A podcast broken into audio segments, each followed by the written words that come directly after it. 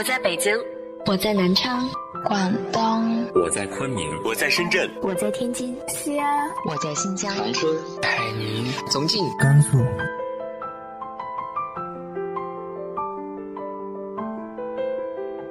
这里是 FM 幺八零八四，昨天的你的现在的未来，我是主播背着吉他的蝙蝠女侠。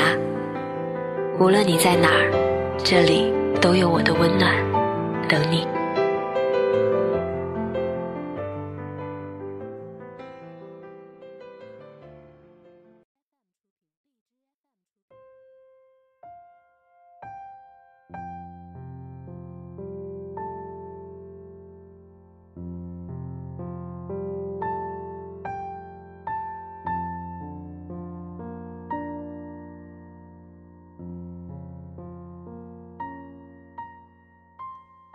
嗨，亲爱的你，晚上好。看电影可以是一种消遣，也可以把它当成寻找自我的一种体验。今天和大家分享的文章来自于沈十六的《那些电影教会我的那些事》。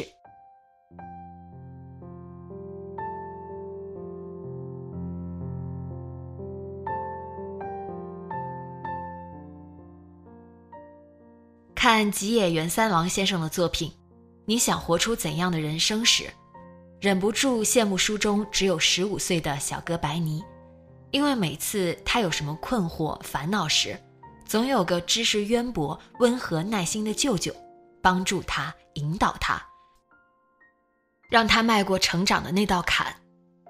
而这恰好是我缺失的，或者说是我们这代人没有的。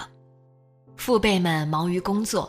花了极大心思赚钱养家，反而没有足够的余力教育小孩，在物质方面的供给多过精神层面的引导，所以我总有一种自己从小摸索着长大的错觉，对很多事的理解或对人的认知都是从阅读和观影中学会的，比如相信希望、读懂爱情、理解自我等等。上世纪九十年代刚好是香港电影的黄金时代，大我两岁的哥哥迷上了周润发、梁朝伟，常常租借他们主演的电影。我家最开始是有台黑色的录像机，后来变成了 DVD 播放机，每到周末就不停地放着各种类型的电影。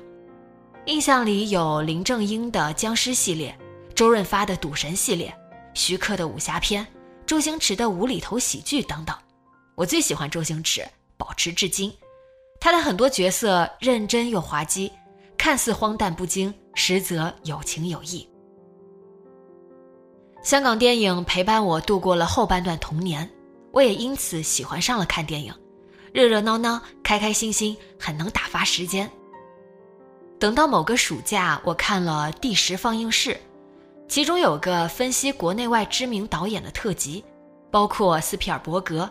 库布里克、张艺谋、杨德昌等等，将每个人的代表作，从大方向的创作风格到细致的配乐、台词、剪辑等，都有详细的说明。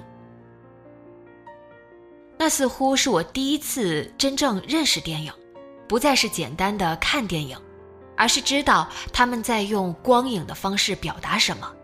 这对一个十几岁的小女孩来说，拥有十分巨大的冲击力。那个暑假，我沉浸在解构电影的世界里。等再看某部电影时，突然有了剪辑的意识。原来电影是由一个个剪辑好的镜头组成的。我也发现，不同的故事讲述着不同的道理。有次无意间在电视上看了一遍《肖申克的救赎》，那种对自由的渴求，把我震撼的无以复加。我特别喜欢安迪和狱友们劳动后。在屋顶喝啤酒的短暂傍晚，他们三五一群的或蹲或坐，喝着一口啤酒，感受夏日最后的热度。安迪从未忘记申诉自己的无辜，也没有忘记音乐知识对人的影响。他通过喇叭播放费加罗的婚礼，还说：“就是在这里才有意义，有音乐才不会忘记。”忘记这个世上有些地方是这些高耸的石墙管不住的，还是有些东西在人们的内心，是他们这些人碰不到、夺不走，完完全全属于你的。安迪从没有放弃重获自由的希望。当外界的黑暗挡住了他的去路，他就用自己的方式远离监狱。那场大雨冲刷掉了他从下水道管道沾染的污垢，也让他重获新生。这部在影史上都存在分量的电影，教会了我：希望是件美好的事，也许是世间最美好的东西，而美好的东西永不消失。我也慢慢发现，好电影经得起反复去看。第一次看《泰坦尼克号》时，我才读小学，不是被杰克和露丝的爱情打动，而是觉得沉船的那一刻实在震撼。等到十五年后重映，才发现打破偏见的爱情是多么美好可贵。随着情感和阅历的增加，哪怕是同样的电影。每次重温也会有新的感受和发现。看的电影越多，越发现人心和世界的复杂。我只是一个微不足道的普通人，过着并不算精彩的青春期。有时会从电影中得到安慰和治愈，有时是看到别人更痛更深的伤害和经历。它是一个巨大的窗口。把我陌生又好奇的人和事拉到眼前，这种感受一直让我热爱着电影。大学毕业后，手头比学生时代宽裕，我经常跟同事和朋友约着去电影院。散场后，一边吃饭一边聊天，有时吐槽，有时感叹，思绪和心情都随着电影的好坏浮动。我喜欢一个人去小西天附近的中国电影资料馆，看过甲方乙方，也看过导演剪辑版的天堂电影院。安静的影院，欢快的剧情，此刻回忆起来都是美好的印象。看得多了，自然而然会写一些感受，但我不觉得他们可以称之为影评。坦白说，更像是观后感。我会写自己被打动的原因。或者分析电影题材的价值的意义，亦或单纯抒发对角色的情感。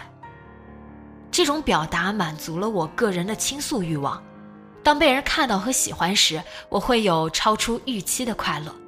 所以，我常常感谢电影，它让我更加了解自己和他人，也逐渐因为电影被公众看到。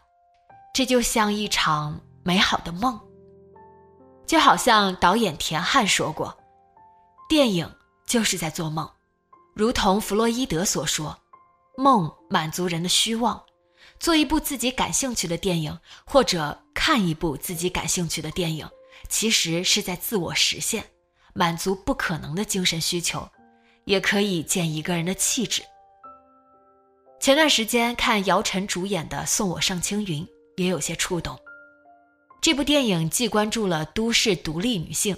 也探讨了每一个人都要得到尊重，但人生欲望的那些求而不得。我很喜欢盛楠这个角色，也从他身上看到了一些自己的影子。没有人不希望健康的活着，做自己喜欢的事，创造价值，拥有幸福的爱情。但生活往往事与愿违，我们首先需要为了活下去赚钱。还需要面对照顾不能自主选择的父母，以及爱上极有可能伤害自己的恋人。电影里的矛盾和冲突也是现实中发生的常态，而我们需要做的是像罗曼·罗兰所说的那样：世上只有一种英雄主义，是认清了生活的真相，依然热爱生活。我不知道这是不是电影的本意，但我因此。想到了这些东西。谢谢电影，陪我长大，教会我这些美好的事。